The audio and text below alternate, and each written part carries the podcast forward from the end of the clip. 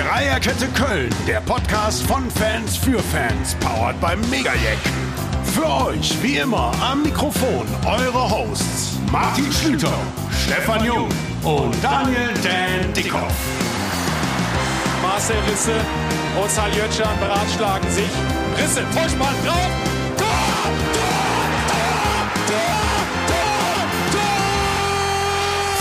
Fragen diesmal in Folge 30. Länderspiel oder doch eher Trauerspiel?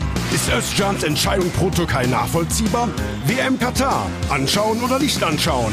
Sind Investoren Fluch oder Segen im Fußball? Wieso ist der FC in der Saison 21-22 eigentlich so stark? Was hat Martin eigentlich in der dritten Halbzeit schon so getrieben? Viel Spaß!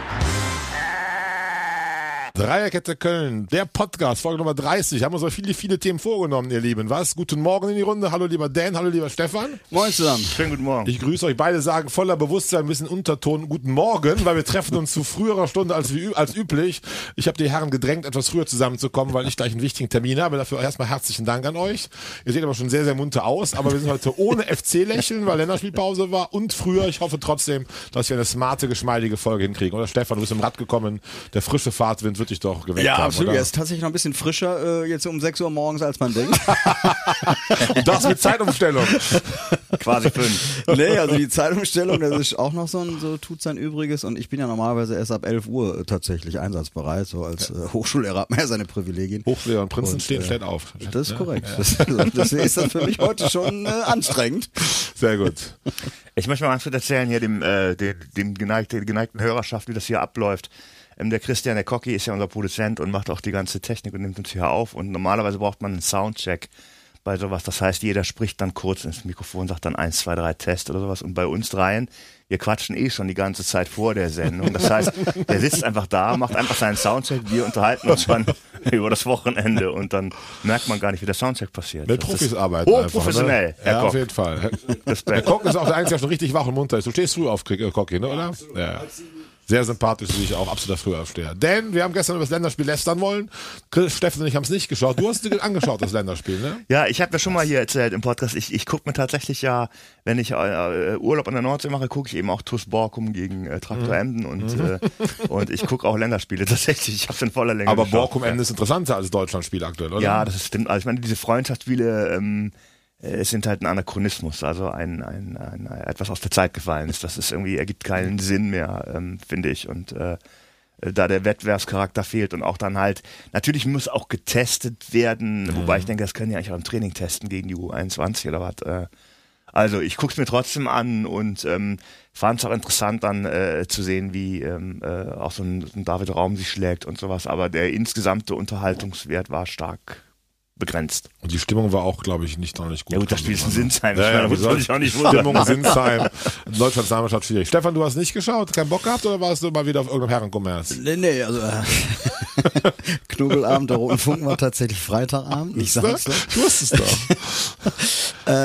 Nein, ich glaube, dass das letzte Freundschaftsspiel der deutschen Nationalmannschaft habe ich geschaut im Jahre, müsste 2000 gewesen sein, als Rudi Völler installiert wurde. So lange schon her? Ja, das war gegen Spanien, glaube ich, in Hannover ein 4-1 oder 4-0. Wo Ja. wirklich mal, oder, mich hat's einfach interessiert, nach der ganzen Turbulenz, nach dieser verkackten EM 2000, wie geht's jetzt weiter?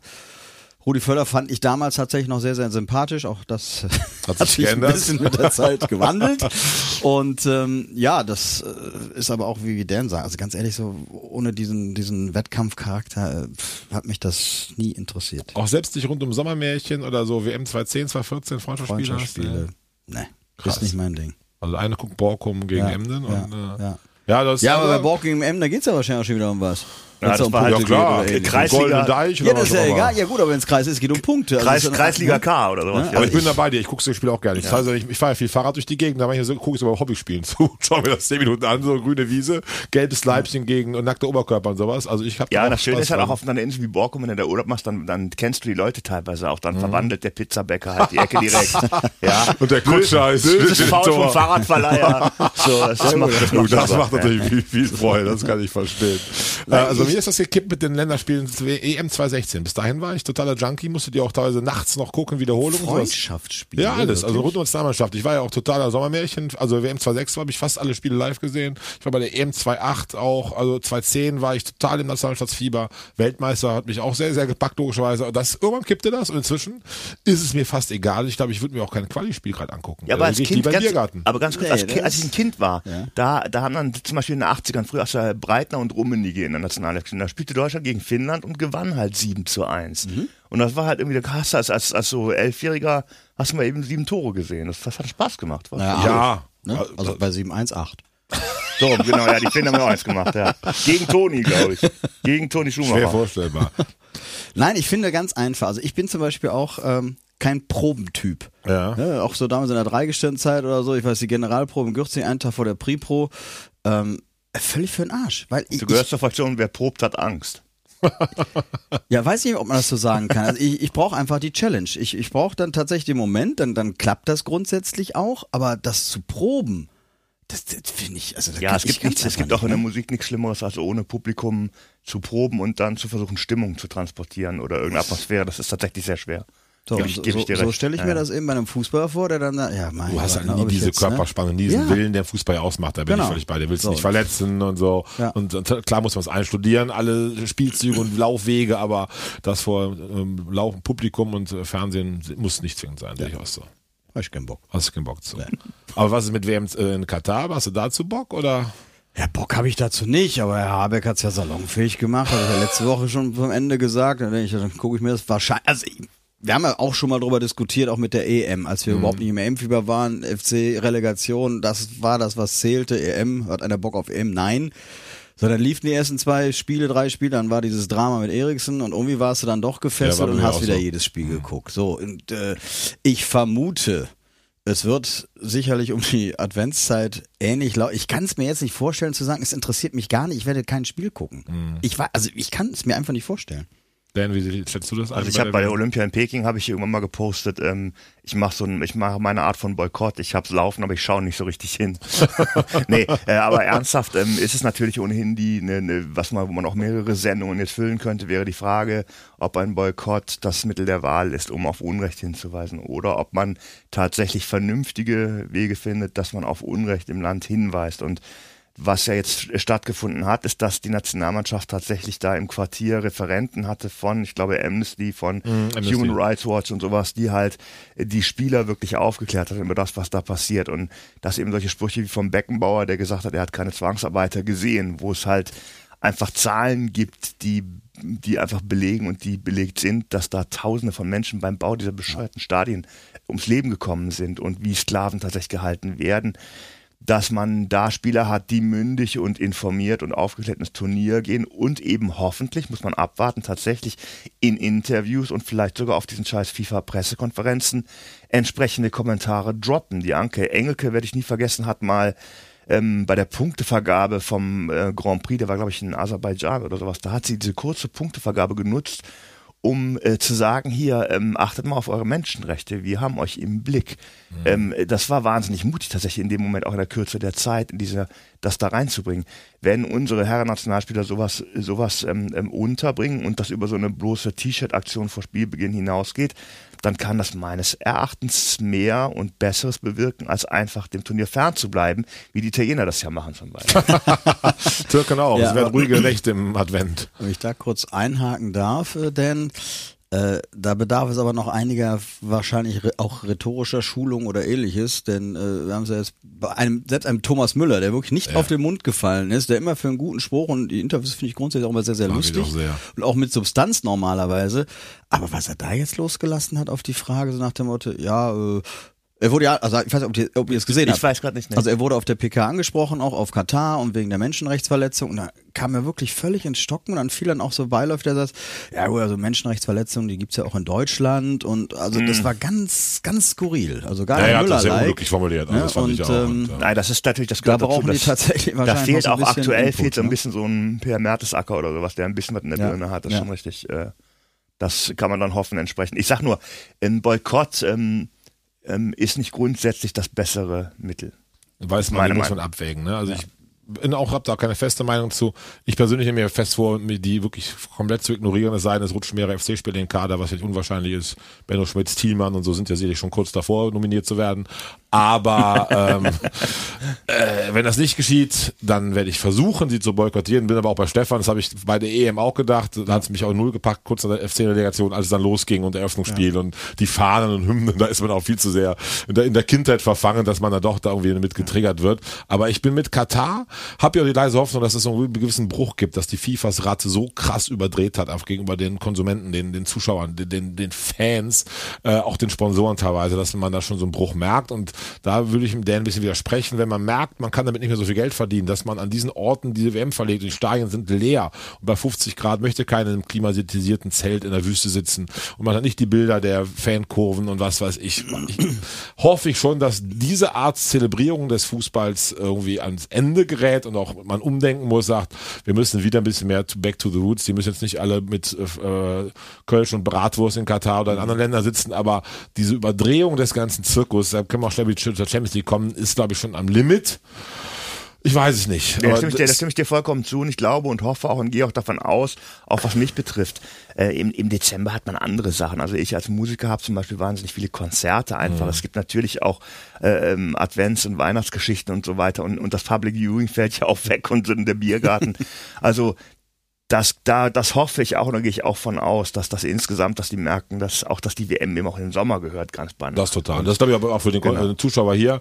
Ich glaube auch, dass natürlich, man weiß ja selber, wenn man eine Veranstaltung plant, ui, im Sommer ist EM, äh, 17. Juni, Deutschland, Italien, da kann ich auf keinen Fall das und das planen, weil genau. da kommt keiner. Ja. Das wird im Dezember nicht möglich sein. Die Leute wollen trotzdem, glaube ich, lieber Pavaya im Gloria und den Dänen ja. auf der Bühne und was ja. auch alles und ihre Weihnachtsfeier zelebrieren, als dass sie dann zwingend Deutschland gegen England gucken. Also würde mir auch so nee, gehen. Also das ich, ist ne? tatsächlich wirklich noch etwas, was mir äh, ja, wenn man jetzt sagt, mehr Sorgen bereitet, klingt das auch völlig, völlig fehl am Platz. Äh, jetzt mal abgesehen von dieser ganzen Katar- und Menschenrechtsgeschichte, also ich weiß nicht, ob Mitte November bis Mitte Dezember meine WM-Zeit werden wird. Also das ist auch völlig, völlig seltsam. Mhm. Auf der anderen Seite frage ich mich halt auch, ich bin jetzt überhaupt gar kein Formel-1-Fan. Mhm. Da gibt's dann auch seit Jahren diese Rennen auch in, in, in Katar. Ich weiß nicht, diese Strecke musste ja auch irgendwie gebaut werden. Also da hat man ja nie irgendwie was gehört von wegen äh, Ausbeutung. Also ich zumindest nicht, wie das jetzt thematisiert wurde äh, bei, bei dem Stadion, bei den Stadionbauten. Ähm, ja, jedenfalls gibt's, hegt sich da nie irgendwie Proteste nach dem Motto. Äh, die Formel 1 ist eh schon so klar, dass das so ein ja, kommerzieller also, äh, ja. Zirkus ist, der überall nur versucht, möglichst viel zu schnapp zu machen. Aber ja, die Diskussion gab's da weniger. Champions League. Ja, ich mein, Pokalspiele in Paris Dubai und so weiter. Katar, ja, aber auch, auch ne? die, die Mannschaften wie, Paris Saint-Germain, die ja nun auch jetzt äh, nicht wenig von katarischen nee. Man City, äh, Hossi, Trainingslager Bayern München. Bayern, ja, Bayern München ja. genauso. Also ja. von daher, ja, Wäre schön. Also ich denke, die Begeisterung steht und fällt ne? dann auch ein bisschen mit, ähm, mit der Qualität des Fußballs einfach. Also wenn er da, es, es ist ja manchmal der Punkt auch, die EM hat mich dann auch jetzt im, im letzten Sommer auch lange Zeit kalt gelassen bis dann die ersten Spiele gut waren. So, mhm. dann ist man halt doch, dann hängt man halt doch drin. Also da bin ich wieder bei dir, bei Borkum ja. Emden. Ja. Der Fußball hat einfach seine Magie. Ne? Ja. In Italien, Spanien geiles Spiel ist und dann natürlich bleibe ich am Fernseher hängen und möchte dann gucken. Aber ich glaube, die Grundbegeisterung, die sonst diese Turniere mit sich bringen, nee. werden wir drei, also was ich hier so raushöre, nicht da, aber ich glaube, werden noch viele andere. Ich glaube, wir sprechen noch für viele andere Fußballfans. Äh, ist schwer umzusetzen auf jeden Fall. Also ich war jetzt auch noch nie da. Ich weiß jetzt nicht, wie es da im Sommer ist von den Temperaturen. Nur ich meine, wir hatten ja nun auch schon zwei Weltmeisterschaften in, in Mexiko gehabt, 70 und 86. Das äh, war äh, auch sehr warm. Anstoßzeit, 12 Uhr mittags mhm. Ortszeit, damit um 20 Uhr die Europäer schön gepflegt beim kalten Bierchen äh, das Finale gucken konnten. Das waren auch 50 Grad oder ähnliches. Das, das hat sich auch keiner drum geschert. Ja. Ne? Also, ja, damals war schon leicht dämlich. Spieler ja. haben schon geklagt, aber das ist auch ein bisschen, aber, ne? Show must go on und dann wird das halt durchgezogen. Interessant war, ich habe ja gestern äh, gepostet bei unserem Dreierkette Facebook-Seite, das wird der Dan als nicht so großer Facebook-Konsument vielleicht gar nicht wissen, ob ich du es gesehen hast, äh, wer das Länderspiel geguckt ja. hat, wie sie es verfolgt haben, da war der Tenor ja schon sehr, sehr einhellig, teilweise in Bezug auf Katar als auch auf ja. Länderspiele. Ja. Der FC geht vor, äh, gerade interessiert mich gar nicht, alles zählt am Freitag Union Berlin und ich sag mal von, glaube ich, 20, 25 Kommentaren waren da 21, 22, alles eindeutig. Momentan hat man keinen Bock drauf. Also deshalb glaube ich, ist das schon, was wir drei hier so ein bisschen feststellen, auch auf unsere Hörerschaft, wahrscheinlich auch allgemein Fußball Fußballfans zu übertragen, dass da einfach die große Begeisterung komplett fehlt. Nee, also das, das unterschreibe ich. Das Einzige, was ich jetzt nicht so teile, ist, ist die Auffassung dann, also nur weil da jetzt kein FC-Spieler mitmischt, mhm. äh, interessiert es mich jetzt. Also das ist mir dann tatsächlich bei der Nationalmannschaft wirklich wurscht, wo sie jetzt herkommen, aus welcher Mannschaft. Äh, das würde ich jetzt tatsächlich nicht davon abhängig machen. Natürlich würde man sich freuen. Jetzt äh, Sully kommt ja gleich auch nochmal äh, als, als Thema sicherlich. Äh, ihn hätte ich da sicherlich sehr gerne gesehen, aber davon mache ich es jetzt nicht abhängig, ob ich jetzt ein Turnier schaue oder nicht. Mhm. Ja. Mhm. Naja, wir werden gespannt sein. Haben noch ein bisschen ja. Zeit bis dahin ja. und ähm, ja, der FC wird dann wahrscheinlich sicherlich auch in der Tabelle sehr weit vorne stehen im Dezember 2022. dann haben wir auch andere Themen vielleicht. Ja, du hast das Thema angesprochen. Sali ja. Der Dan, ich habe es von dir erfahren, denn du hast in die Gruppe gepostet. Ja. Ich war ein bisschen erschrocken zunächst, dann habe ich es aber auch äh, ja, verstehen können, glaube ich. Wie siehst du die Entscheidung, dass er sagt, er möchte lieber für das Land seiner Eltern spielen, obwohl er in Köln geboren ist und deutschen ja, Pass also hat? Also aus meiner Sicht kann man das selbstverständlich nur respektieren. Es recht natürlich, wenn man die Hintergründe nicht kennt, aber grundsätzlich muss, stelle ich mir das so vor, dass seine gesamte Familie türkische Wurzeln hat oder zum Teil auch in der Türkei lebt und dass da mit Sicherheit auch viele große wilde Diskussionen geführt worden sind. Und ich stelle mir auch vor, dass dann, was weiß ich, die Großeltern ihm beiseite nehmen mhm. oder vielleicht auch die Eltern. Und natürlich, ähm, ich glaube, dass man seine, dass einem die eigenen Wurzeln noch wichtiger sind, wenn man eben nicht in der ursprünglichen Heimat seiner Vorfahren lebt und dass man das eben auch pflegen will, auch dass die Familie das gerne pflegen und fortführen will. Und das äh, deswegen die Entscheidung äh, sehr nachvollziehbar ist. Also ich finde einfach, im Prinzip steht es mir gar nicht zu, das zu beurteilen. Er fühlt sich offenbar als Nationalspieler ich hätte es schade gefunden, wenn er da nur hingeht, weil er quasi denkt, ich komme sonst gar nicht in den Kader in Deutschland. Mhm. Aber jetzt, wo er ja ähm, ganz konkret davor stand, berufen zu werden, äh, auch von, von Flick, ähm, finde ich es umso respektabler, dass er sagt, ich entscheide mich für die Türkei. Für mich als Fan hätte ich ihn lieber im deutschen Trikot gesehen, aber ähm, ich habe, wie gesagt, da ähm, allen Respekt vor. Stefan, dein Urteil? Ja, ich, ich sehe es tatsächlich ein Stück weit differenziert. Also ich glaube schon, dass es die Perspektive, ähm, ich weiß es natürlich nicht, mhm. aber ich kann es mir vorstellen, dass die Perspektive bei der Entscheidung durchaus eine Rolle gespielt haben wird. Ähm, er ist im Moment in der Form seines Lebens, sagen wir mal. Ich hoffe, dass er auch noch nicht das Ende der Fahnenstange erreicht hat. Aber dennoch wirst du vermutlich in Deutschland immer wieder mit stärkerer Konkurrenz rechnen müssen, als jetzt, und da will ich dem türkischen Fußballverband nicht äh, zu nahe treten, aber wahrscheinlich als in der Türkei.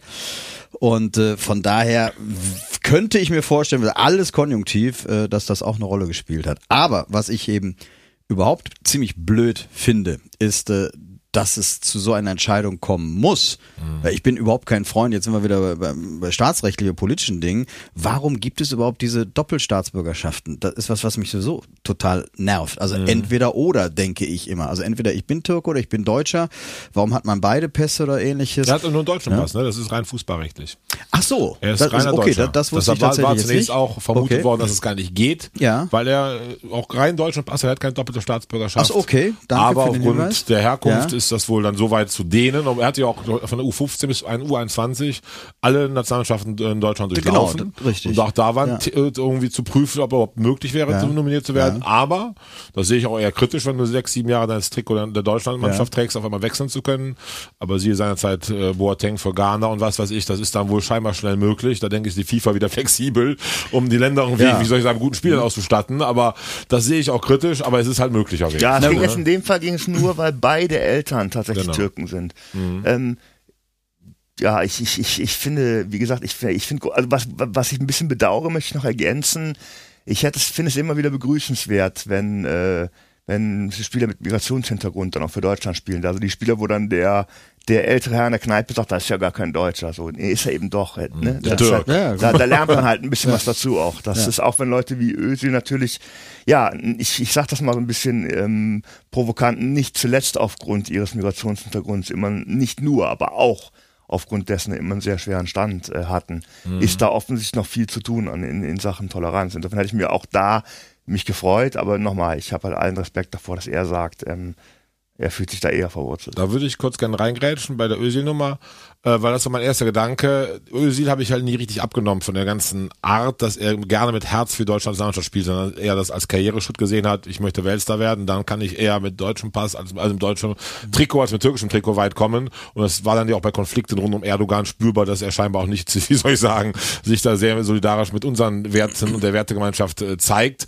Da habe ich beim Sali gedacht, wobei ich das bitte auf keinen Fall mit dem ähm, Özil in einen Topf werfen möchte. Wenn du das in dir spürst und lieber diese türkischen Wurzeln, du hast eben Eltern und Großeltern, vielleicht doch irgendwie dieses Heimatfeuer lodert, dann ist es konsequenter und besser zu sagen, ich spiele für dieses Land, als dass man in so einen äh, Konflikt gerät wie Özil, der dann das deutsche Trikot trägt, aber nie sich damit richtig, identifizieren konnte. Insofern ist es mir lieber, wobei ich vom Sali glaube, so wie der zu Ehrenfeld sich bekennt, wie zur Stadt Köln, wie zum FC.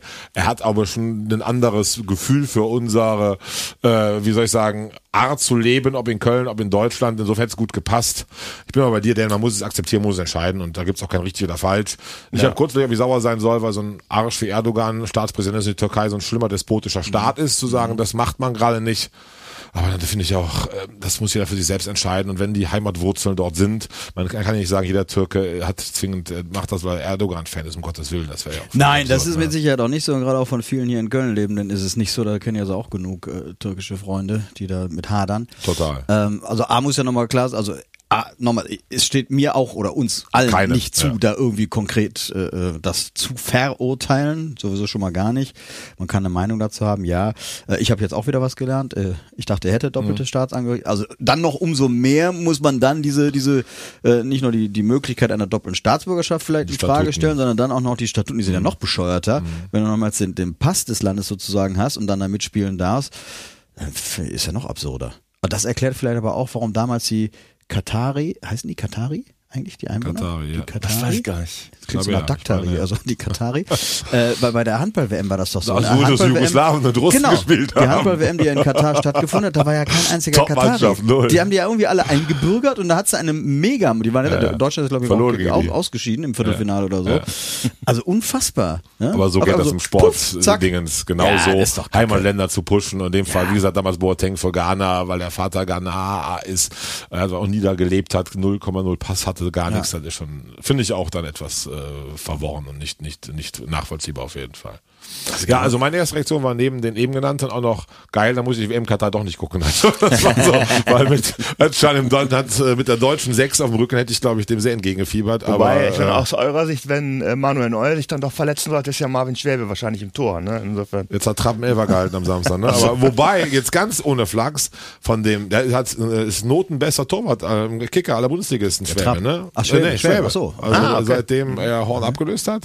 Äh, man muss ja die Hälfte aller Spiele machen, diese Wertung zu kommen, dieses Ranking im Kicker, und da ist er notenbester Spieler. Und also ich glaube nicht, dass er so weit weg wäre hinter Neuer Trapp. Wen haben wir noch? Äh, den Herrn aus Barcelona, der nee. vom Niederrhein kommt. Der patzt auch ständig, ne? Insofern, ähm, ja, ich glaube Nummer 5, Nummer 6 wäre er sogar, aber das sollten wir jetzt nicht so zu sehr ins Auge fassen.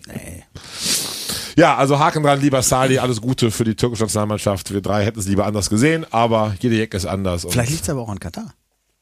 Also, dass er vielleicht sich auch positioniert. Die Türken sind noch nicht qualifiziert, richtig? Nee, genau. Also äh, vielleicht war das, das auch ein. Grund, so nach dem Motto, damit er da gar nicht erst in Konflikte kommt, äh, dass er nicht mit nach Katar muss. Das wäre ja dass er sich deswegen äh, für die Türkei entschieden hat. Ja, ich denke, es ist ein Mischmasch. Es stimmt so aus, als der Sportliche durchaus ein bisschen mit. Da hat er die Chance, den nächsten zehn Jahre Stammspieler zu sein, einer Mannschaft, die meist bei großen Turnieren doch dabei ist, was in Deutschland automatisch schwieriger ist. Da, es wird manches zusammenspielen und ich hoffe, er wird noch ganz, ganz lange Geistbock auf der Bus tragen. Das ist das Darum Wichtige. geht Ich wollte gerade es. sagen, Ja. also, da ist mir die Nationalmannschaft tatsächlich bei, bei Sully noch äh, relativ wurscht. Hauptsache verlängert hier, alles gut. Ja, ist mir auch wichtiger, das stimmt. Ja.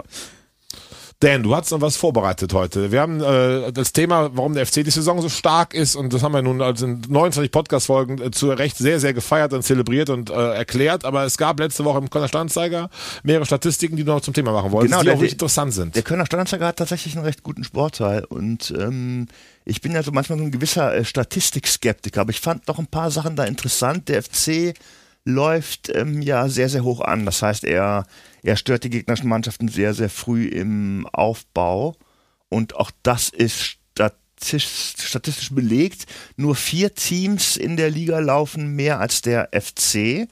Und was ich ganz interessant finde, dass da im Prinzip eine auch eine Idee hinter ist von Steffen Baumgart. Das macht das nicht einfach so, sondern der Grundgedanke ist, ähm, der Steffen Baumgart wird hier zitiert, die wenigsten Mannschaften sind in der Lage, mit 30 Ballkontakten ein Tor zu schießen. Das heißt im Prinzip, ähm, du stellst dir Bayern München vor und Neuer hat Abstoß und spielt den Ball zu Süle und der zu Kimmich und dann kommt halt ein ein äh, im Prinzip relativ gemächlicher, zumindest was die Dauer angeht, ähm, Spiel und Angriff, der mit 30 Ballkontakten nachher zum Tor führt. Das ist deswegen schwierig, weil die gegnerische Mannschaft äh, äh, natürlich auch Zeit hat, sich zu formieren, die Abwehr entsprechend zu positionieren.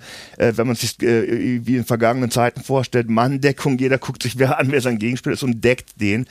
Dafür brauchst du eine viel, viel höhere Qualität in äh, technischer und auch tempomäßiger äh, Art, um dieses Tor zu erzielen. Wenn du aber natürlich äh, irgendwie schon am gegnerischen Strafraum attackierst, dann brauchst du theoretisch nur, nur ein Idealfall oder zwei Ballkontakte oder vielleicht drei oder vier und eben nicht 30, bis du den Ball drin hast. Und das ist das, was Baumgart macht. Und was dann auch noch interessant ist, ist, dass der FC tatsächlich die drittälteste Mannschaft der Bundesliga hat, weil er, ich muss mich selber da einschließen.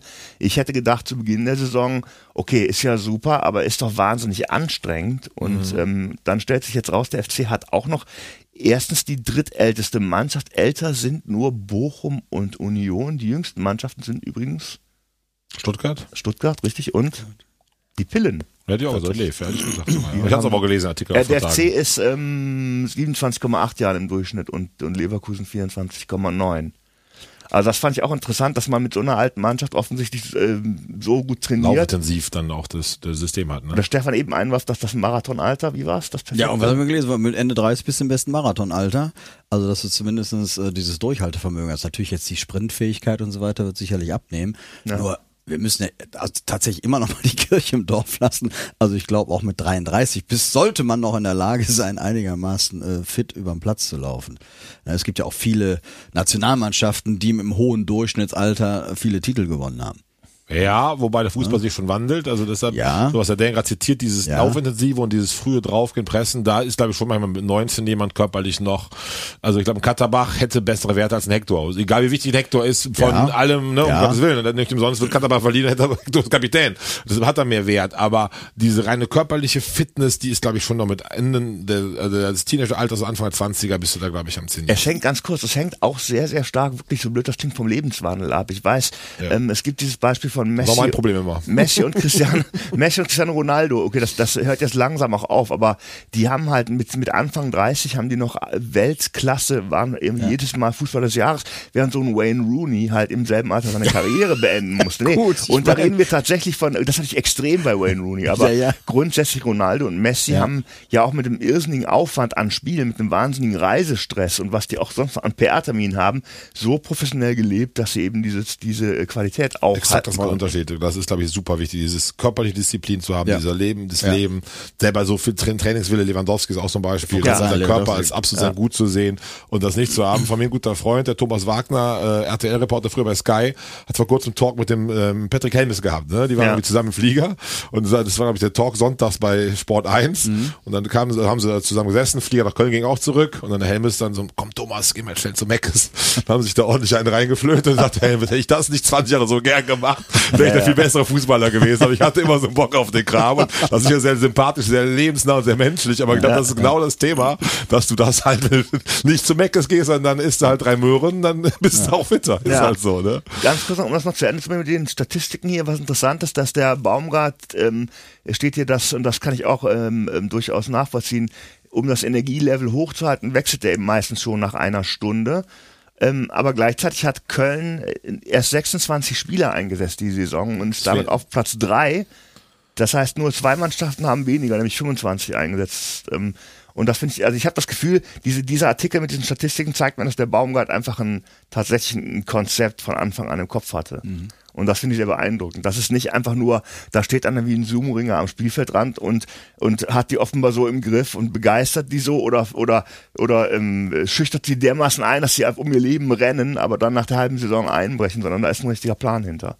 Und Gut, aber da muss man tatsächlich dazu sagen, dass er diesen Plan ja auch schon in Paderborn umgesetzt hat. Ja. Da waren da halt dann doch nochmal beschränktere Möglichkeiten als bei uns, logischerweise. Aber den, den Plan hat er grundsätzlich schon Total, verfolgt. komplett. ne? Das, Also- das zieht er durch. Also ja, auch ja. in Paderborn Ja. hat er bei 03 ja auch in München sein Ja. System gehabt. Sagt er, das kann immer wieder schief gehen, aber Genau. ich glaube, es ist die Erklärung von seinem Erfolg in vielen Dingen, außer dass, glaube ich, letztes Jahr auch vieles widrig war und schief lief und ein Hut gut dahin passt und ein besserer Torwart drin ist, aber es ist schon viel, viel Erklärung für unseren Erfolg, ist die Nummer mit äh, dem Ganz, Baumgart ganz amüsant. Finde ich noch als letztes Ding, der ähm, FC gibt hinter Dortmund und Hoffenheim die meisten Schüsse in der Liga ab, also das heißt auf Platz drei.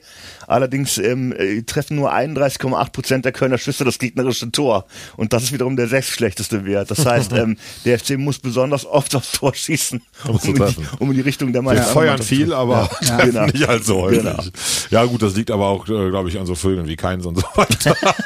Nein, ich will nicht wieder einbashen, also alles gut. Modest wird bei der Statistik nicht dabei sein. Der hat ja eine sehr, sehr gute Zielquote dieses Jahr. Ja, aber interessant. Ich finde das auch wichtig und das, ich habe das auch da mal letzte Woche aufgesogen vom Standanzeiger, als das kam, diese Statistiken und erklärt schon wirklich, glaube ich, vieles Erfolges, dass sowas doch ein Stück weit planbar ist und Stefan, dich nochmal da mit reinzuholen, was ein guter Trainer doch ausmacht, ne? Ja, absolut. Also das ist äh, äh, diese Akribie, mit der er ja arbeitet, bei all der äh, äh, ja, äh, Euphorie, die er da auch im Platz Folklore und verbreitet. Videos und ganz genau, und so, aber richtig. das ist äh, nicht nebenbei, ne? Aber das, der arbeitet da schon sehr, sehr akribisch und Analyse, äh, auch eben mathematische Dinge, die da. Das könnte alles noch, äh, ich bin ja eh ein Freund davon, das könnte man noch vertiefen. Ich glaube, das wird auch viel bringen. Ähm, aber die sind ja schon auf einem sehr, sehr guten Weg. Deswegen sage ich nur bitte, Christian Keller, am Freitag ist dein erster Arbeitstag. Setz dich bitte schnell mit Baumi zusammen. Aber wurde, glaube ich, die Tage noch gesagt, ne? das wäre Ja. höchste Priorität. Und Ja. der Baumgart immer Ja. wieder bekennt, wie sehr er sich hier wohlfühlt, sollte Ja. man, gut, im FC hat man schon Pferde kotzen sehen, was sowas angeht, aber äh, bitte viele Jahre verlängern. Ich wäre sehr froh, wenn Genau. wir wirklich mal so einen jemanden hätten, Ja. der über Jahre hier kontinuierlich etwas aufbauen kann. Ja. Das klingt ja aus FC-Fan Das ist wo- schwierig, komisch, ne? aber es ist Aber lange her. Sollen wir den Streich machen? Ja, das wäre ein Traum. Ja, wäre ich auch für. Also, Steffen Baron, wir wissen ja, dass du uns zuhörst, ne? aber auch wir von unserer Genau. Seite. Du hast die Dreikette schon mehrfach zitiert, äh, sind an deiner Seite und wollen dich noch viele, viele Jahre hier haben, auf jeden Fall. Themenwechsel, den wir seit Wochen vor uns herschieben, auch schon angekündigt haben. Wir wollten uns mit dem Thema Investoren im Fußball beschäftigen. Der Dan hat das Thema angerissen, weil du hattest gelesen, die Hertha hat irgendwie 360 Millionen vom Herrn Winters bekommen und musste 30 Millionen dieses Jahr einsparen. Ich vereinfache so ein bisschen das, aber Ja, genau. da darum ging das und wir sind allgemein dann erstmal gekommen, wie kann sowas gehen und zweitens, ist das eher Fluch, eher Segen, wie steht man dazu, hat der HSV mit Kühne profitiert oder nicht und und und, in England geht's gar nicht ohne, also viele Fragen, denn an dich äh, grundsätzlich vom Bauchgefühl, fändest du was ein Problem mit, wenn der Herr so und so aus Dubai den FC unterstützt mit 300 Millionen? Ja, ich hätte da ein Riesenproblem mit auf jeden Fall. Und äh, es gibt auch Beispiele, die zeigen auch Kühne in, in Hamburg. Also aus meiner ganz subjektiven Sicht, es sind sehr, sehr häufig nicht die sympathischsten Herren. Ich glaube, fast, auch da will ich niemanden, ich will niemanden, äh, ich will kein, keine Klischees äh, äh, befeuern, aber ich glaube, um so ultrareich zu werden, bedarf es auch eines gewissen Charakters und einer gewissen Ellbogenmentalität, die dann eben auch vor dem Verein nicht halt macht. Und das wünsche ich mir. Im Prinzip würde ich mir wünschen, dass es im deutschen Fußball gar nicht stattfindet, aber erst recht natürlich bei unserem FC nicht. Weil ähm, man sieht auch am Beis- Beispiel Berlin, auch damals in Hamburg war das immer so, dass die auch selten, ähm, also erstens haben die selten wirklich den Verein im Blick und und sie sind eben selten auch auch von der taktischen Vorgehensweise her äh, hilfreich. Also ein Windhorst, der da gewinnt die Hertha endlich mal ein Spiel, sogar noch re- relativ überzeugend und dann schießt er mit irgendeiner ähm, privaten Befindlichkeitsnachricht äh, da quer und direkt ist die Hertha wieder in Negativschlagzeilen. Sowas ist also da, wie gesagt, äh, Finger weg. Äh, ich, und auch in England, ähm, dass sich dann russische Oligarchen so einen Verein wie so ein Spielzeug halten, um halt dann äh, Eintritt zu m, haben in die gesellschaftlichen Kreise, äh, das, das finde ich, finde ich wirklich widerwärtig. emotional komplette Zustimmung. Ich könnte dir gerade ein Küsschen geben für die Thesen, weil ich exakt alles genauso sehe. Stefan, ein bisschen, du bist der Ökonom unter uns, äh, aus der Seite siehst du es kritisch? Äh, siehst du da Dinge, wo man sagt, man könnte als FC auch dann Anteile doch veräußern, wenn es dann Richtung Neubaustadion so geht? Oder du schüttelst den Kopf, leg los. Nee, ich ja, das ist ja das Problem. Wahrscheinlich haben wir dieses tolle Thema in zwei Minuten abgefrühstückt, weil wir derart einer Meinung sind. Äh, das ist für mich eine, also sowas von, von rote Linie, die niemals überschritten werden darf. Okay. Und wer da irgendwie an 50 plus 1 rüttelt, also am liebsten noch mehr, äh, das geht gar nicht. Das hat hier in Deutschland nichts zu suchen. In England ist das historisch erwachsen. Die, die kennen diese Vereinspolitik äh, ja so gar nicht. Deswegen läuft's da nicht anders und es läuft ziemlich scheiße da, wie ich finde. Vielleicht erfolgreich, aber wenn du jetzt siehst, wenn, wenn eben so ein Oligarch sich so Chelsea leistet, auf einmal äh, stehen sie vielleicht jetzt doch vor der Insolvenz, weil alle Konten eingefroren sind. Du machst dich derart abhängig. Wir sehen es jetzt äh, an, an der Hertha. Erstens, dass es überhaupt mal wieder nichts gebracht hat. Zweitens fängt er jetzt an rumzukacken. Äh, eben diese Mitsprache. Also No go. Nee. Also keine Anteile verkaufen, gar nicht. Man kann über Sponsoring reden, was weiß ich was, über äh, Mezzaninkapital. es gibt viele Möglichkeiten, Gelder zu generieren, mit Sicherheit, ohne dass äh, man im Prinzip Verantwortung oder Mitsprache abgeben muss. Ich Das- muss auch genau, ich muss ja. auch dazu noch einfügen, ich finde es ohnehin auch problematisch, auch in Deutschland finde ich es problematisch, dass ein, ein Verein wie Bayern München äh, die Konkurrenz äh, gezielt auch, auch, auch leer kauft oder die besten Spieler wegkauft oder einfach, dass sie eben in, seit zehn Jahren immer Meister sind. Aber der Erfolg von Bayern München äh, beruht auf einer äh, Historie, die, die aus Spielern aus der Region aufgebaut wurde. Die heißt, die haben in den 70ern, 80ern ähm, dermaßen guten Fußball gespielt, dass sie dadurch diese Position erworben haben und haben das eben auch dann in den 90ern und in den 2000ern fortgesetzt. Das ist aller Ehren wert. Es ist, es ist langweilig und ich finde auch, wie gesagt, sich dann die besten Spieler kaufen können, finde ich vom Wettbewerbsgesichtspunkt äh, her äh, schade, aber es ist, es beruht auf einem ei- auf einer eigenen Leistung. Während du in England siehst, da jubeln die Fans von irgendeinem so ähm, ähm, Tabellen 17., weil irgendein Scheich einsteigt und dann die Stars kauft. Das ist ja, das, das kann es ja wohl nicht sein. Nee, das ist so Dinge wie. Newcastle jetzt, die auf einmal dann wieder Milliarden kriegen und jetzt auch da zum Ja. Spitzenteam werden wollen. Das ist auch gegen jeden sportlichen Wettbewerb, finde Nee, ich. da- also, da kriege ich ja wirklich das kalte Kotzen. Ne? Also wie du jetzt schon sagst, und wegen ökonomischer Gedanke bei mir oder so. Ich weiß, dass auch der, der, der liebe Alex Hagen, den du ja glaube ich auch ganz gut kennst, äh, mir neulich auch nochmal bei der Kennst jetzt, ja, bei mir hätte man hier auch schon mal rausgehört, ich wäre ja doch vielleicht so pro Investor. Da habe ich gesagt, was hast du denn für eine Folge gehört? Also deswegen wirklich nochmal zur Klarstellen, auf gar keinen Fall. Ne? Also Investoren im Fußball, äh, nein. Ich habe schon mal gesagt, wie man vielleicht menschlich mit einem Herrn Hopp umgeht. Ne, dass das jetzt auch nicht mein Best Friend ist, wie auch immer. Das ist diskussionswürdig, ne, was teilweise abgeht. Muss das sein, diese Beschimpfung, ist diese also Plakate? anderes, ja? ne, aber das ist, wie man miteinander umgeht. Das sind Werte für mich. Aber das, was grundsätzlich abgeht, oder äh, Rasenball äh, Leipzig äh, mit Wobei, ein- da muss ich kurz reinhaken, ja? so sehr ich das Ja. Konstrukt verabscheue, da sieht man aber, dass es erfolgreich geht. Also Red Bull zieht es ja sowohl in Salzburg als auch in Leipzig sehr, sehr gut auf. Also die These, dass das wie in Hamburg, in Berlin, 1860 äh, immer nur scheitern muss mit Investoren, Uerdingen, ganz krasses Beispiel, Ja. okay, fällt. Äh, wenn man das so professionell 1860. aufzieht wie Herr Mateschitz, hat man zumindest sportlich, kriegt man es schon hin und Hopp ja auch irgendwie. Ja, oder? die haben ja auch diverse ähm, Nachwuchsspieler nach vorne gebracht. äh. Wobei nur noch kein, noch kein hochgeholt. Also Salzburg ohne Ende. Salzburg. Leipzig noch Ja, nicht. ja. Ja gut, sie, sie haben zumindest, was man ihnen, wo jetzt auch wieder aufpassen muss, was man so sagt, ja, aber zugutehalten kann, dass da jetzt nicht jemand kommt, irgendwelche Weltstars eingekauft Die hat, sondern Plan, wirklich ne? sehr viel in, in Jugendarbeit und Ausbildung und so weiter und Spieler ja auch groß gemacht, teils dann auch wiederum für viel Geld verkauft. Aber dennoch ist es so, ich meine, äh, RB Leipzig, 21 Mitglieder oder wie viel haben die? Ja, die Zwölf, da, die da, ich, oder? oder, die das Sagen haben, mehr oder minder. Ja, das ist doch scheiße. Mhm. Ja, also da können wir tatsächlich stolz sein als als Mitglieder. Ich sage jetzt mal bewusst nicht Mitglieder geführter Verein, sonst äh, kriegen da auch die Kritiker wieder Wasser auf dem Müll, sagen, ja, da beim FC reden eh viel zu viele mit und so weiter. Das stimmt ja auch alles nicht. Ne, wenn man sich einfach mal mit den Gremien auseinandersetzt, ist totaler Schwachsinn. Das läuft nicht anders wie bei anderen Clubs auch. Deswegen sagen wir mal Mitgliederbasierter Verein oder Club. Und äh, das ist mir tausendmal lieber. Ähm, und dann spiele ich auch von mir aus wieder dritte Liga, aber hab nicht so ein Windhorst oder weiß ich nicht, Ja, was da bin na- ich voll- also, voll dabei. Volle. Einigkeit in dieser Runde, was das Thema angeht. Ja, ne? ist Also, wirklich so. Ich will auch gerne ein bisschen zündeln oder provozieren Nee, andere ist- Thesen ne? aufstellen, aber da sind wir uns äh, sehr, sehr einig auf Ja, jeden Fall. Ja. Gut, kann man Haken dran machen. Investoren sind wir sehr dagegen und die Dreierkette Köln möchte das nicht. Liebe FIFA, liebe DFL. Nein.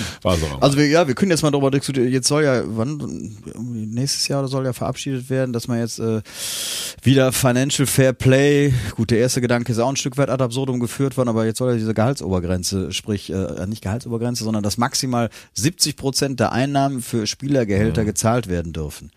Aber da rührt ja auch schon wieder großartiger Widerstand. Ne? Ich glaube, die, die Franzosen, die Italiener, die wollen das irgendwie auf 85 Prozent hochsetzen. Die Deutschen hätten es gern noch ein bisschen weiter unten. Äh, und das ist natürlich auch so eine, so eine Schwierigkeit bei aller Langeweile, die jetzt hier in der Bundesliga besteht, das, was Dan sagte mit diesen zehn Meisterschaften, also es wird vermutlich ja die zehnte wieder werden, wahrscheinlich auch die elfte und zwölfte, wenn da nichts großartig passiert. Ja, ja, man wünscht es sich anders, aber allein mir fehlt da tatsächlich noch der Glaube.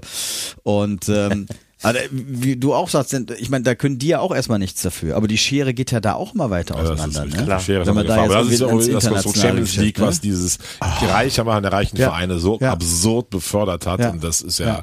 in vielen Ligen spielt bei Juve, nicht ganz so extrem in Italien, aber auch eigentlich Dauerabonnementmeister Paris in Genau. Frankreich. Ja. England hat es dann entsprechend anders, weil die haben vier, fünf Vereine, die finanziell Ja. mithalten können, aber es ist keine gute Ja Entwicklung. gut, weil die vier, äh, fünf Scheichs ja, sind, genau. die sich da ja, eingebracht Nur haben. das ist der Ja, Grund. genau, Exakt, oder irgendwelche Ja. Amis bei Liverpool Ja. und so weiter. Ja. Das ist es Ja. so. Ja, wir können aber gerne dann nochmal, wenn wir bei dem Thema sind, Ja. von wegen, ah, wobei da sind wir uns wahrscheinlich auch einig, aber mal eine Meinung dazu hören. Ähm, ich meine, das Kartellamt hat ja nun tatsächlich wieder eine Entscheidung getroffen. Ihr, ihr sagt hier groß 50 plus 1. Ja, dann müssten wir aber mal über Leverkusen und Wolfsburg nachdenken. Die haben da nichts zu suchen in der Bundesliga. Bin ich völlig bei dir. Und das ist auch, da, da wurde auch getrickst und geschwurbelt und getan, um das zu ermöglichen. Und da hat man sich auch keinen Gefallen getan, äh, diese Vereine derart salonfähig zu machen, da in die Liga so zu ballern. Also so alle vier. Hoffenheim, Leipzig, Leverkusen, Wolfsburg. War immer über Trick und Statuten so ein bisschen, ah nee, Genau. dann werden wir es so formulieren, dann darf doch Leipzig starten, die jetzt erst Lizenz von einem ganz anderen Verein hatten und so weiter. Und Hopp war ja auch, da wurde die ganz krass DFB-Regeln geändert, als Hoffenheim stark wurde. Das ist find- nicht ich, gut. Ich finde total interessant in dem Kontext bei diesen genannten Mannschaften. Wolfsburg war ja Meister, hat auch eine Bayern München Dominanz durchbrochen. Ähm, Leipzig äh, spielt einen sehr, sehr attraktiven Fußball. Hoffenheim hat das eine Zeit lang auch getan. Leverkusen ja nun auch. Alle vier Mannschaften sind tatsächlich so vom, vom Gefühl her beim, äh, beim Bundesliga-Durchschnittsfan total unbeliebt. Ich glaube, das sind auch die Vereine, die immer mit die schlechtesten Quoten Ja, einfahren. das ist ja legendär bei Sky die Quote, so Genau, wie die- Hoffenheim, Ja, ja. Wolfsburg, Also, Ernst, 0,0 Prozent Zuschauer. Hoffenheim gegen Wolfsburg habe ich keinen Bock drauf. Und das geht bestimmt vielen so. Und Ja, das ist interessant, woran sowas liegt. Das ist halt, es Du geht packst halt, die Menschen nicht bei den Herzen. Das ist, glaube ich, entscheidend. nicht nur in der Geld. Region nicht. Du lebst in Wolfsburg, da bist du Braunschweig, oder Hannover-Fan. Du lebst in Hoffenheim oder in Sinsheim, Heidelberg, da bist du Lautern, Karlsruhe, ja, Stuttgart. aber gegen zum Beispiel Leipzig ist eine Da, Fußballbegeisterte die kriegen es noch ein Stadt bisschen besser mit einer hin. Riesentradition. Die haben aber auch bessere Zuschauerzahlen in der Region. Ich habe ja auch berichtet, als ich da war, das Stadion war durchaus trotz Corona äh, irgendwie dann gut besucht. Die Leute Okay. kriegst du schon da anders gepackt. Die haben es Ja. einfach geschickt gemacht. Leipzig, glaube ich, dürstet so dermaßen nach Ja. Bundesliga-Fußball, eine Großraum Sachsen und und und und. Du hast es da auch geschafft, auch so ein bisschen der Ostverein. Also wie ich das finde, sei mal, da ist, also, glaube ich, allen völlig klar. Aber da haben sie es so gut eingestellt, dass sie zumindest 30, 40.000 Leute haben Zuschauer, nicht 12 wie in Wolfsburg Ja, oder sowas. ja. Ne? Aber toll ist es trotzdem nicht. Aber nur kurz, also eine Domäne hat Wolfsburg damals nicht, also die Bayern-Domäne, die gab es da noch nicht so. Also zumindest sehr überraschend, dass Ja. sie Meister wurden. Und Das es war, ein- schon, aber es war war ein guter ja also- Aber Fußball. Bayern war mit- 7, 8 Meister, nee, 7 Nee, war nee, sieben war 7 war Stuttgart, Stuttgart Meister, acht 8 war Bayern, Bayern, 9 aber neun Wolfsburg, Wolfsburg, 10 zehn Bayern, aber 11 12 Dortmund, Ja, also das war jetzt noch aber nicht es war so auf jeden diese Fall war es ein, Dominanz. war es ein sehr durchaus attraktiver Fußball mit dem Graffiti. Felix Magath. Misimovic Ja, ja, und Dzeko. Dzeko. so. Geiler ja, Sturm. ja, die haben ja auch die Bayern irgendwie 5-1. 5-1 Ja, äh, geschlagen. legendäres Spiel. Da habe ich mit Wolfsburg gehalten, die ich wirklich ja. ablehne, weil es einen so begeistert hat, Ja, wie die da gespielt haben. haben Das war schon guter Fußball. das stimmt. Aber deswegen werden sie da auch nicht sympathischer durch. Also? Nächstes Thema, unser Zuschauer, oder Zuhörer, Zuschauer haben wir nicht, auch wenn äh, der Tim Schäers gerne hätte, dass man uns zugucken kann, aber wir sind ja ein Podcast und kein äh, Talkrunde, äh, hat die Frage gestellt, äh, weißt, weißt du, weißt, worum es geht, Stefan? Der Jens Ollauer die Frage stellt, was ich so beim Fußball schon erlebt hätte, ich würde immer so Dinge andeuten oder Ach so, sowas. ach so, äh, nee, also was er jetzt genau meint. Also ich weiß auch nicht, was er genau also, meint, aber wir haben ja uns waren uns einig, dass ich mich dazu äußern könnte sollte. Also lieber Jens, du hast mich gefragt, ich würde ja immer so eine große Klappe haben und Dinge so andeuten, was ich denn beim Fußball schon so alles erlebt habe. Äh, Jens, ganz konkret an dich und gerne die anderen Zuhörerinnen und Zuhörer. Ähm, ich bin zu über 500 Spielen des 1. FC Köln gegangen und äh, habe auch schon in der Südkurve als Kind gestanden und mich mit dem äh, Mob äh, auswärts äh, verlustiert.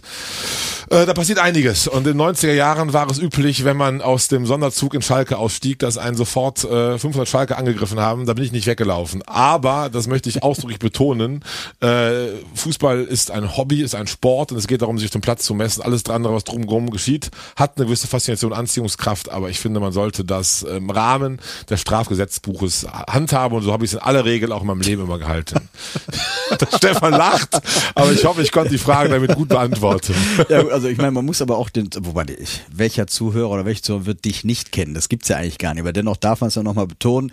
Also wenn ich deine Statur und deine Physis hätte, wäre ich auch nirgendwo weggelaufen. Ja, also ich eben. wäre weggelaufen. Und die Frage ist, wenn es 500 Schalker waren, wie viele FC-Fans waren es? Mindestens 700. Das war das Spiel des Jahres immer. Auf Schalke waren alle dabei. Nein, ganz ernsthaft, das war auch in den 90er Jahren. Man kann es schlecht vergleichen heutzutage. Man fuhr schon voller Adrenalin und voller Alkohol vollgepumpt nach Dortmund, nach Schalke, nach Gladbach. Ähm, da wollte man sich auch körperlich messen, die auch. Und da ist auch sicherlich mal wieder was passiert. Und äh, das ist auch wahrlich nicht schön. Und dieses früher war alles besser. Da hat man ja, wenn einer am Boden lag, äh, nicht mehr getreten. Und das war alles Ehre. Völliger Blödsinn. Das war absurdeste, perverse, pervertierte Gewalt, die man in aller Maß nur verurteilen kann. Dennoch passiert so etwas rund um Fußballspiele. Dafür gibt es auch Polizei, dafür gibt es ein Strafgesetzbuch und Staatsanwaltschaften, äh, wenn es überhand nimmt. Ich bleibe aber dabei, ähm, die Faszination ist da, aber man sollte sich auch beim Fußball besser benehmen, als ich es oftmals auch getan habe. Das kann ich so Also ich bin, sagen. ja, ich bin ja ein sehr, sehr, sehr gewaltfreier Typ, aber ich finde grundsätzlich auch im, also wenn sich, wenn zwei Leute von ähnlichen körperlichen Voraussetzungen sich einig sind, dass sie Bock haben, einander auf die Fresse zu schlagen, dann weiß ich nicht, was dagegen spricht. Das ist grundsätzlich so, teilweise. Ne? Die wollen sich mit den Kölnern messen, die Kölner wollen sich mit den Schalkern messen, aber natürlich, nochmal, aber es, was wichtig ist, was auch, glaube ich, im Volksmund immer falsch verstanden wird, dabei kommen zu 99 keinen Unbeteiligten zu Schaden. Das ist wirklich so. Also das ist, wer dann im Sonderzug nach Schalke sitzt, der weiß, was passiert, ehrlich gesagt. Naja, die Schalker, die im Bahnhof auf die Kölner warten, die war, da wartet auch nicht der Familienvater Das mit seinen beiden nämlich, Söhnen. wenn da ne? keiner reingezogen wird. Also ich ne, nochmal, ich bin wirklich absolut gegen Gewalt, komplett und das auch sehr leidenschaftlich, aber ähm, wenn man sich da einig bin, ist und das als Sport sieht, dann kann man das wahnsinnig bescheuert finden, aber ähm, dann, dann trifft es ja im Prinzip keine Es ist ambivalent, es ist auch in vielen Dingen bescheuert. Ich kann auch zum Beispiel erzählen, als FC sich 96 in Rostock gerettet hatte, ne? Das war so auch in Rostock kann man sich Geismeier, vorstellen. Holger Geismeier. Holger Geismeier, eine legendäre Tour. Äh, alles ist dahin gefahren, was wir haben FC Rang und Namen, sowohl aus Fansicht als auch aus dritter Halbzeitsicht irgendwie ein Tag voller Adrenalin, voller Glücksgefühle und es war wieder erwarten da recht friedlich geblieben und was auch besser so war, kam nachts um 1 Uhr mit zwei Sonnenzügen in Folge am Bahnhof an und einfach alle haben gesungen, waren fröhlich und es gab so 60 bis 70 Leute, werde ich nie vergessen, die im Bahnhof jeden aufgemischt haben, der da rumlief. Nachtschwärmer, Obdachlose, Punker, vor lauter, ich muss heute mich noch kloppen. Und da habe ich auch zu meinem Kumpel gesagt, der auch wahrlich kein Kind von Traurigkeit ist, wirst für eine eklige Fratze des Ganzen. Also man kann jubeln, man kann nach Rostock fahren und wissen, da sind genug Rostocker, die in SFC Köln irgendwie sich messen wollen. Aber wenn man nicht einfach in der Lage ist, so einen Tag dann abzuschließen und sagen, ich gehe jetzt nach Hause, FC ist gerettet und alles ist schön und dann wirklich äh, mit Poliz Bahnhofspolizisten attackiert, da habe ich nur gemerkt, diese Art habe ich nie gehabt, möchte ich auch aufs Schärfste verurteilen und gehört auch nicht zu dieser Folklore, die Teile von Ultras haben, die auch immer wieder in vielen Geschichten wabert. Das ist einfach nur eine asoziale Fratze, die ich auch ganz, ganz schlimm finde. Und das habe ich bei, wenn, wenn man FC Eisgemein ist, oft erlebt. Also das ist ein Beispiel aus Hunderten, wo du denkst, bitte, was passiert hier gerade? Es ist einfach nur hochgradig asozial. Also das ist schon schmaler Grad. Ne? Ist denn da ähm, die, die Möglichkeit gegeben, dass dann andere FC-Fans auch solche Leute zurückhalten? Passiert das? Zu wenig, weil die, die es machen, sind natürlich auch die, wie soll ich sagen, wo man weiß, wenn man ja jetzt ja, sich dazwischen stellt. dann Ist man selber da- das mal. Ja, Ja, ja. Genau. Aber das ist, ähm, ja. Also ich kenne auch da wirklich Ehrenleute, sage ich ganz offen, die für den FC auch wirklich genug Scheiße schon gebaut haben, die den Kodex haben, sowas niemals machen würden, die auch dann sagen sich da, hör, reicht jetzt. Ich habe auch Leute erlebt, die sich vor Gladbacher Geschützen gestellt haben. Köln sagt, hör mal, lass die Kinder in Ruhe, das machen wir nicht. Also okay. da gibt es kein Schwarz und Weiß natürlich auch, aber es gibt schon genug Idioten, die wirklich auf alles draufhauen wollen und das ist einfach Ja. nur nicht schön und nicht gut. Lieber Jens, ich hoffe, ich habe es halbwegs, halbwegs beantworten können, äh, wenn du neugierig bist. Aber was ich immer sehr gut finde, ist die Interaktion unserer Zuhörerinnen und Zuhörer, die uns Fragen stellen, ob solcher Natur, ob auch Dinge zu Tippspielen, ob ähm, Länderspiele und so weiter. Das macht viel Freude und bi- bitte haltet das bei, weil nur so kann dieser Podcast auch erfolgreich funktionieren, ne, Stefan? Das ist korrekt, aber ich wollte jetzt nur ganz kurz sagen, auch weil jetzt das Thema Ultra wieder fiel. Also ich denke, auch da muss man dann vielleicht auch mal die Ultras ein Stück weit in Schutz nehmen. Also ich glaube, auch bei den Ultras selbst gibt es vielleicht fünf Prozent, die dann eben leider Gottes das Ganze nicht so verstanden haben und dann vielleicht solche Aktionen fahren, während äh, die meisten ja doch äh, klar beisammen sind eigentlich. Absolut richtig und noch ganz entscheidend, die haben ihre Jungs im Griff. Das ist das Ja. Entscheidende bei diesen Gruppen. Da sagen auch Leute, in Hamburg hat sich vor Jahren die äh, Gruppe Chose Fume aufgelöst, aus Gründen, was weiß ich, mit Vereinen, Probleme, Theater. Danach gab es dann zehn, sie- zwölf verschiedene Verbindungen, die aber nicht mehr diese Ordnung hatten, dieses System und diesen Zusammenhalt. Dann war die Hamburger Szene auf einmal mega gewaltorientiert, mega krass, weil du nicht diese Dinge hast. Ne? Das ist alles oft schwer zu definieren und auch eine gra- viel Grauzone. Aber insgesamt ist das schon gut, wenn die auch ihre eigenen Jungs ein bisschen im Griff haben und auch selber als Gruppe dann gewisse Werte stehen, die halt auch noch nicht nur für Gewalt sind und so weiter. Die Zeit läuft Exakt. ab. Der Chris, der guckt mich an, ich muss los. Äh, 47 Minuten, aber wir haben noch zwei Kategorien. Ganz wichtig, das Thema Ohrfeigengesicht, weil äh, wir müssen uns, glaube ich, da langsam aufpassen. Weltweit werden Ohrfeigen salonfähig Ja, genau. gesellschaftsfähig. Der Olli Pocher kriegt eine gekachelt. Bei Oscarverleihung gestern Abend wurde ein Ohrfeigen verteilt. Also das war nicht unsere Absicht, dass wir das mit dieser Kategorie losgetreten haben. Genau. Ja, also da nochmal, der, da mal, wer- wenn es einer von unseren Hörerinnen und Hörern noch braucht, nochmal den was, dieses Ohrfeigengesicht. Das ist ja auch nicht, das ist ja Ohrfeigengesicht ein Gesicht, wo man sagt, so, dass, wo man einfach so, das, das ist natürlich nicht ernst gemeint und kein Gewaltaufruf. Und ich möchte, wer es noch nicht mitbekommen hat, bei der Oscarverleihung ähm, war Will Smith mit seiner Frau Jada Pinkett und die hat eine Krankheit, über die sie auch schon gesprochen hat, die zu einem kompletten Haarausfall führt und ist deswegen quasi mit einer Glatze ähm, erschienen bei ähm, der Oscarverleihung gestern Nacht und ähm, dann kam Chris Rock auf die Bühne, um eine Moderation und eine Verleihung zu machen und der ist ja ein Comedian und hat dann einen wirklich sehr flachen Witz gemacht in Anspielung auf diese Frisur, obwohl allgemein bekannt ist, dass das kein Modegag ist, sondern dieser Krankheit entspricht. Daraufhin ist Will Smith aufgesprungen, auf die Bühne gelaufen und hat dem mit der flachen Hand eine geschallert und hat dann nachher auch noch im Interview gesagt, wenn halt die Familie ähm, beleidigt wird, dann muss man die Familie auch verteidigen. Und ähm, da möchte ich einfach nochmal, persönlich ist mir das sehr, sehr wichtig, dass das grundsätzlich für mich hochproblematisch ist, dieses Verteidigen. Natürlich muss man äh, Menschen beschützen, aber halt äh, Gewalt zu rechtfertigen, erst recht in Kriegszeiten, ist nach wie vor auch eine Ohrfeige, ist eine Form von äh, Gewalt. Und ich lehne das einfach komplett ab. Und man muss auch gerade als Will Smith, der nun auch nicht dämlich ist, der auch ein bisschen Gehirn hat, muss man eben gerade ähm, auch jüngeren Menschen und Menschen mit ähm, fehlender Orientierung zeigen, dass es eben andere Wege gibt, um seine Familie zu Das ist das beschützen. Wort des, des Jahres, ne? Ja, also Will, Das ist so gut, was du sagst, Will, richtig. Will Smith äh, ähm, hat genug Möglichkeiten, sich zu äußern. Er hat ja sogar den Oscar noch verliehen bekommen und hatte die Möglichkeit, dann noch was zu sagen. Ähm, der steht in der Öffentlichkeit und kann Chris Rock sagen, je, zum Beispiel jemand, der es nötig hat, äh, eine flache Pointe rauszuschießen auf Kosten eines Menschen, der unter einer Krankheit leidet, ist eine arme Sau. Was weiß ich, nur als schlechtes Beispiel. Da gibt es bestimmt sehr viel bessere Formulierungsmöglichkeiten. Aber einfach den mit Worten nachher bloßzustellen, das wäre der, das Mittel der Wahl gewesen. Und das wäre auch eine Form von Verteidigung seiner Frau gewesen. Was ich natürlich respektiere, diesen Impuls zu haben. Stefan, was ist mit dir in Impuls? Sie, verstehst du das, was er denn Ah, sagt? es ist schwierig. Gesehen habe ich es ja nicht, ich habe es tatsächlich heute Morgen auch nur gelesen. Ähm, also ich sehe es vom, vom Grundsatz her schon eher wie Dan, weil ich sowieso auch grundsätzlich äh, vielleicht auch aufgrund der eigenen Statur wieder mal geschuldet körperliche Gewalt ablehne, weil ich sowieso immer den kürzeren ziehen würde. Ähm, deswegen habe ich so zeitlebens auch immer sehr deeskalatorisch grundsätzlich äh, wirken wollen und äh, eher Worte sprechen lassen als äh, Fäuste oder Hände. Also von daher bin ich da schon bei ihm, ja. Und habt ihr diese dann aus, aufgrund dessen diese Woche kein Ohrfeigengesicht, da ist ja was eingefallen trotzdem. Ja, doch, also ich Aber- würde tatsächlich dann diesen Pseudo-Rapper, was weiß ich, also der, der Olli Pocher Pocher eine äh, Genau, können, gepfeffert hat. Ich finde den auch, würde ich nominieren. Ich würde Will Smith nominieren und damit zeigen, dass unser Ohrfeigengesicht eben äh, eine gewaltfreie Rubrik ist. Der, ähm, Ihr beiden äh, Friedensliebhaber. Nein, alles gut. Ich nominiere ganz schnell Timo Werner, weil er torgeschlossen einfach ein Ohrfeigengesicht ist und bleibt und ich nicht leiden kann. Schöne Grüße. So, äh, Tippspiel. 1. FC Köln bei Union Berlin. Freitagabend. Ich freue mich drauf. Ich werde natürlich live vor Ort sein. Dan, was ist dein Tipp? also als, als Tipp, als realistischen Tipp 1-1. 1-1. Und als FC-Fan-Tipp ähm, gewinnen wir das ganz hoch. Wir, es ist, wir gewinnen das 4-1 und äh, Luca Kilian macht zwei Tore nach Standard. Traumhaft. Stefan. Wie im Hinspiel, 2-2. 2-2. Ich tippe 0 zu 2 und freue mich sehr auf einen Auswärtssieg. 2-0 für den liebe, zwei, ja, ja, ja, 2 also. FC. Also Union Berlin, 1. FC Köln 0 zu 2. Danke. Äh, liebe Zuhörerinnen und Zuhörer, tipp bitte mit. Diesmal gibt's zu gewinnen zwei Currywürste und elf Kölsch im Bereich vom Hannentor, bekanntes Brauhaus in der Kölner Innenstadt. Also ich bin sicher, ihr würdet, werdet Elf mittippen. Kölsch. Elf Kölsch, Elf Currywurst und zwei Kölsch, hat er gesagt, ne? Nee, andersrum. Elf Currywurst und zwei Kölsch. Nein, ihr habt uns richtig verstanden. Also, Tippt fleißig mit. Mit anderen Worten, ein romantischer Abend. Ein für romantischer Paar. Abend für, für, für ein vor dem. FC-Spiel mit 150 grünen Leuten in der Kneipe, genau. Ihr Lieben, wir müssen beschließen. Vielen, vielen Oh ja. Dank. Haben, glaube ich, längste Zeit aller Zeiten. 52 Minuten. Wir werden länger. Zack, zack, zack. Einen schönen Tag noch. Liebe Grüße. Schön, vielen Dank, lieber Dan, lieber Stefan. Tschö. Tschüss zusammen. Das war Dreierkette Köln, der Podcast von Fans für Fans, powered by Megajack.